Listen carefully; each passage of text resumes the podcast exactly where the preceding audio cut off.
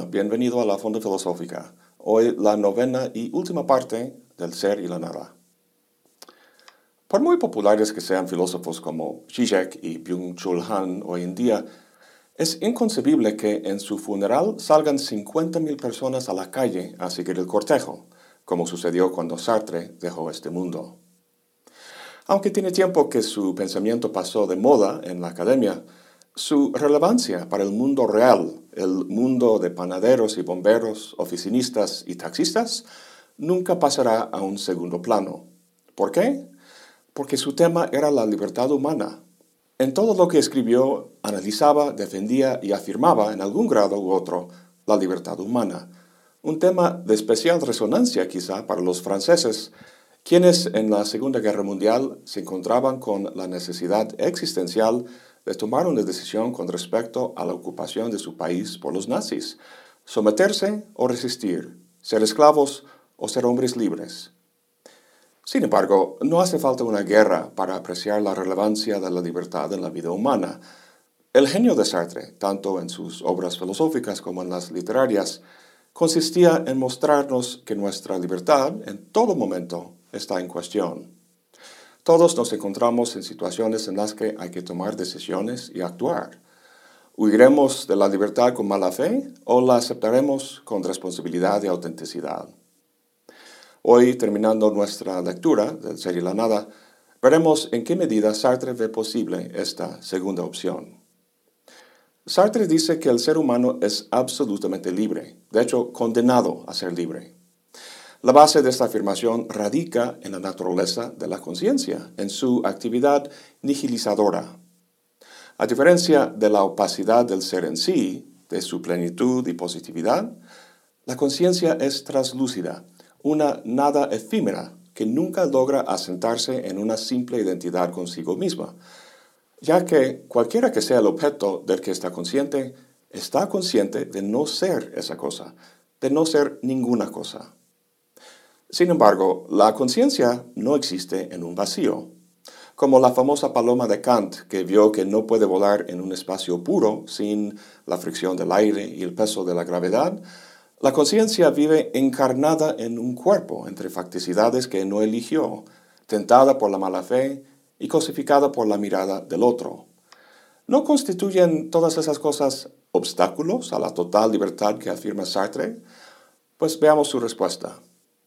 Sartre inicia la cuarta y última parte del ser y la nada analizando nuestros actos y la posibilidad de que sean determinados por factores ajenos a la voluntad de uno. Esto es lo que los deterministas dicen, que todo efecto tiene una causa y así sucesivamente hacia atrás, lo cual deja por fuera el libre albedrío. Pues imagínate que recibes un 60 en un examen en la escuela. ¿Qué harías? ¿Cómo reaccionarías? A lo mejor te daría pena y la nota baja te motivaría a estudiar más y ponerte las pilas. Este es un modo común de hablar, decir que la calificación es lo que causa estas reacciones. Sin embargo, es equivocado. La nota en sí misma es una positividad, un simple hecho.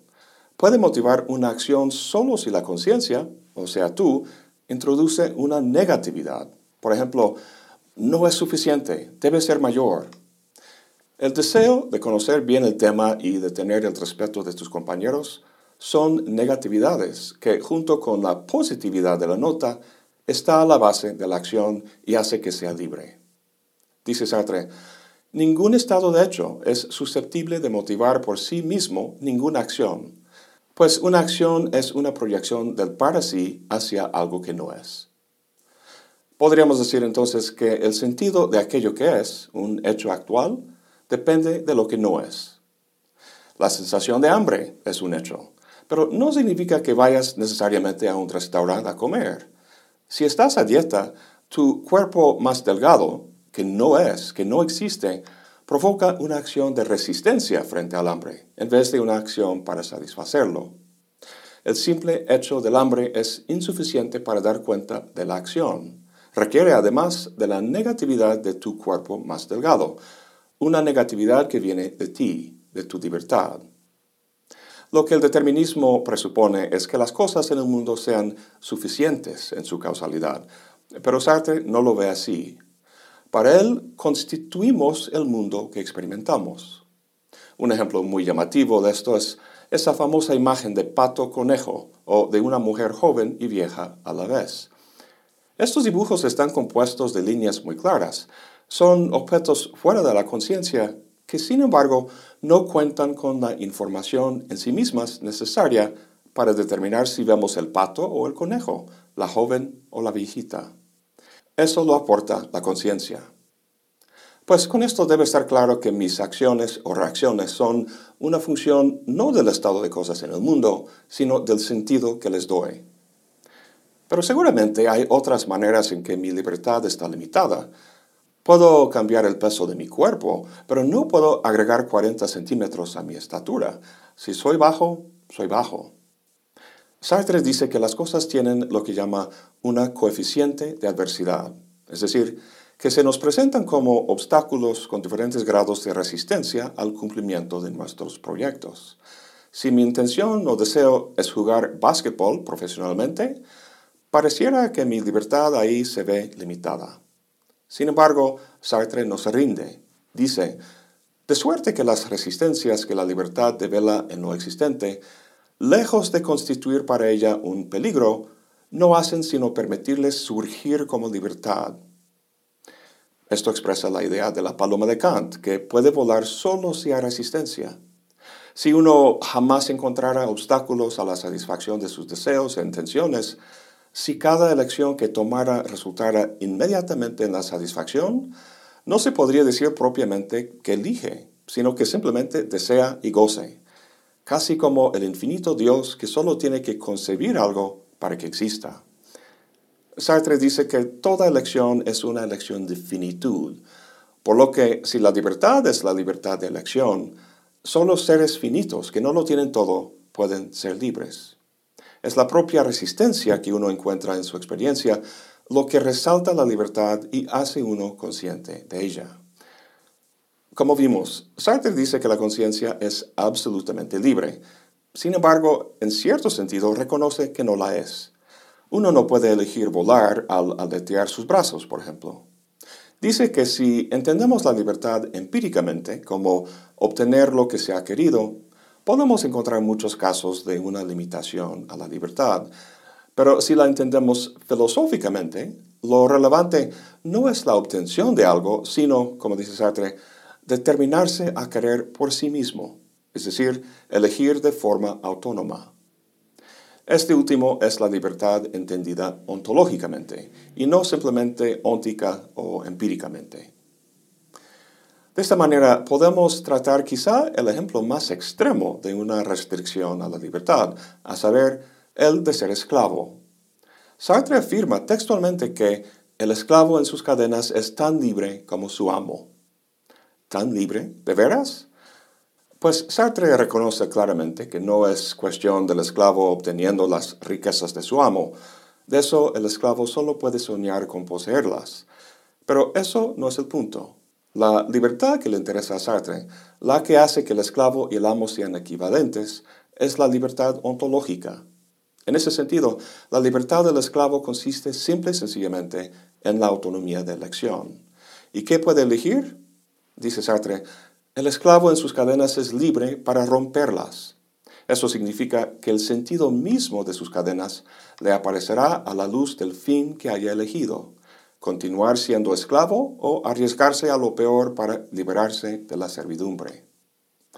En ese sentido, podemos decir que los franceses en la ocupación eran tan libres como los nazis que lo ocupaban. Sartre habla del esclavo en una larga discusión de lo que llama la situación. Dice, no soy nunca libre sino en situación. Antes dijimos que la conciencia no existe en un vacío, sino en un mundo fáctico. Sin embargo, la facticidad por un lado y la conciencia por el otro no son suficientes para dar cuenta de, por ejemplo, la libertad que los franceses, al menos algunos, ejercían en la ocupación. Como vimos, aquello que es ajeno a la conciencia no es suficiente para dar cuenta de la experiencia de la conciencia, de ver a un pato o un conejo. Dice Sartre, la situación no puede considerarse como el libre efecto de una libertad o como el conjunto de constricciones que sufro. proviene de la iluminación de la constricción por la libertad que le da su sentido de constricción. Vemos aquí que la situación es lo que resulta de la confrontación entre la conciencia y su facticidad. De esta manera, la conciencia puede encontrarse en diferentes situaciones dependiendo de cómo enfrenta la facticidad que se presenta. Tomemos como ejemplo Amelia Earhart y el Océano Atlántico. Sube a su avión y empieza a volar sobre esa inmensa facticidad. Esa es su situación particular.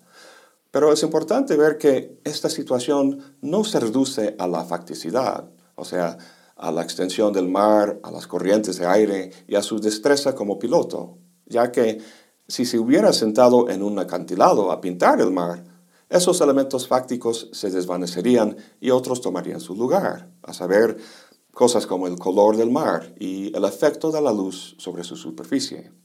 Mismo objeto, misma persona, pero diferentes situaciones debido a un cambio en el proyecto. Dice Sartre, la realidad humana encuentra doquiera resistencias y obstáculos que no ha creado ella, pero esos obstáculos y esas resistencias no tienen sentido sino en y por la libre elección que la realidad humana es. El tema hasta ahora ha sido la acción, y lo que Sartre sostiene es que en el fondo, ontológicamente, Nuestros actos son libres porque el sentido que tienen lo damos nosotros en términos de nuestros deseos y proyectos. Pero tenemos muchos y diversos deseos, ¿no? Deseo de comer un chocolate, ver una película, nadar en el lago, ser maestro de filosofía, entre muchos más. Si también deseo bajar de peso, ¿qué pasa con ese deseo de comer el chocolate? ¿Somos simplemente una bola de deseos desordenados en conflicto? ¿O hay deseos más profundos y rectores que otros? En su Ética, Aristóteles explica la acción humana en términos de medios y fines. Hay muchas cosas que hacemos como medio a un fin. Voy a clase para cumplir con el plan de estudios de mi facultad, para luego poder graduar, y eso para conseguir un trabajo, para ganar dinero, para comprar cosas, para, para, para. Estos para tienen que parar en algún momento en un fin que no sea un medio más. Para Aristóteles, ese fin es la felicidad o eudaimonia, lo cual orienta y da sentido a todas las cosas que hacemos en la vida. Entre todos nuestros deseos es el más fundamental. En Sartre encontramos algo semejante, solo que el deseo o proyecto fundamental no es ser feliz, sino ser Dios. Para entender esta extravagante afirmación, tenemos que hablar de las tres palabras que forman el título de esta cuarta parte del libro, a saber, tener, hacer y ser. El primero de sus dos capítulos se llama Ser y hacer, la libertad. Ese es el tema que hemos tratado hasta ahora, la acción o el hacer, y cómo lo que hacemos, en su situación particular, es libre y no determinado por la facticidad. Recordemos cómo Sartre caracterizaba al ser de la conciencia. Es lo que no es y no es lo que es. Antes de que Amelia Earhart despegara, su ser consistía en algo que no existía todavía, en ser lo que había proyectado, una aviadora que voló sobre el Atlántico, y al mismo tiempo no era el cúmulo de datos biográficos que en ese momento constituían la totalidad de su pasado. Este es el extraño ser de la conciencia, una nada efímera que en su negación de los hechos, de lo que es el caso, se desliza en un constante movimiento que huye del pasado hacia un futuro inexistente. El ser de la conciencia, del para sí y su libertad es el tema del primer capítulo. En el segundo capítulo pasa del ser al tener. Ontológicamente, actuamos en el mundo con referencia a una meta o proyecto libremente elegido.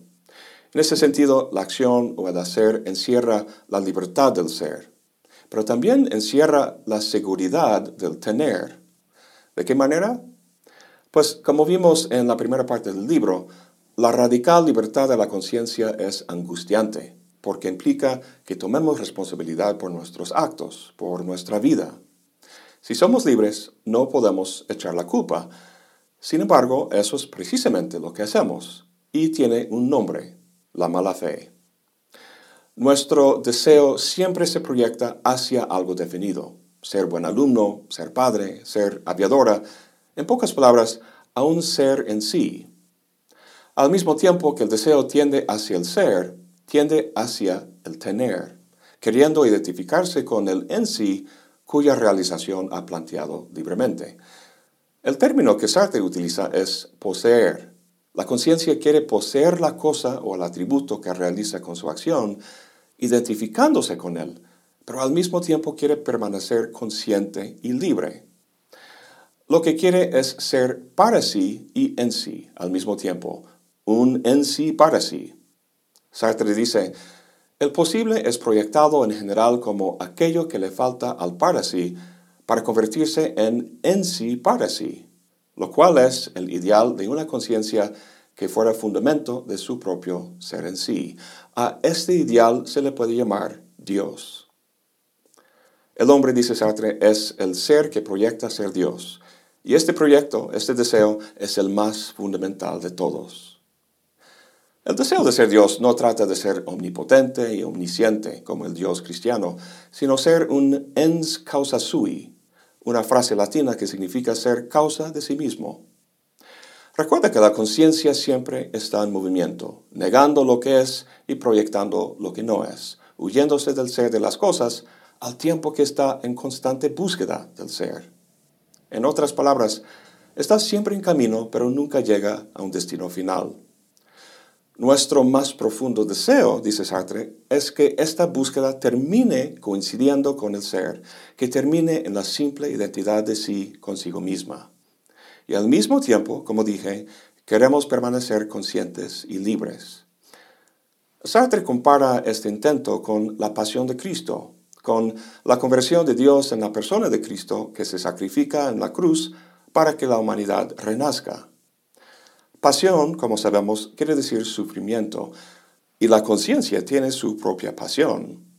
Su deseo, dice Sartre, es sacrificar a su humanidad, a aquello que lo hace libre, no para que renazca, sino para que Dios exista, en el sentido de ser un ser que sea su propio fundamento, un ens causa sui.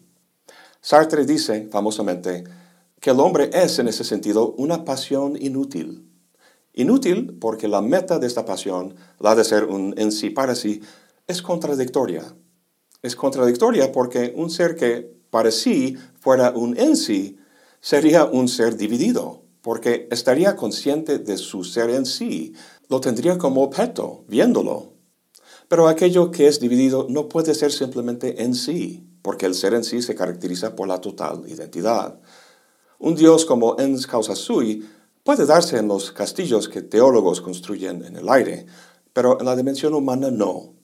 Sin embargo, es nuestro deseo más fundamental, y dado que es un deseo que no puede satisfacerse, es por eso que Sartre llama al hombre una pasión inútil. A lo mejor te parezca difícil reconocer lo que Sartre describe aquí como tu proyecto fundamental en la vida. Lo que ves son tus planes de estudiar, graduarte, trabajar, casarte, etc. ¿Dónde está eso de querer ser Dios? Pues no es un objetivo conscientemente planteado, sino más bien una profunda estructura de la realidad humana que se manifiesta en la vida cotidiana. En el último video vimos la dinámica de la mirada del otro y cómo conduce a relaciones conflictivas con los que nos rodean. Intentamos controlar la libertad del otro al someterla a la nuestra. Sin embargo, al mismo tiempo queremos, y de hecho necesitamos, que el que intentamos controlar permanezca libre en tanto persona. A diferencia de una cosa inerte, necesitamos que nos reconozca.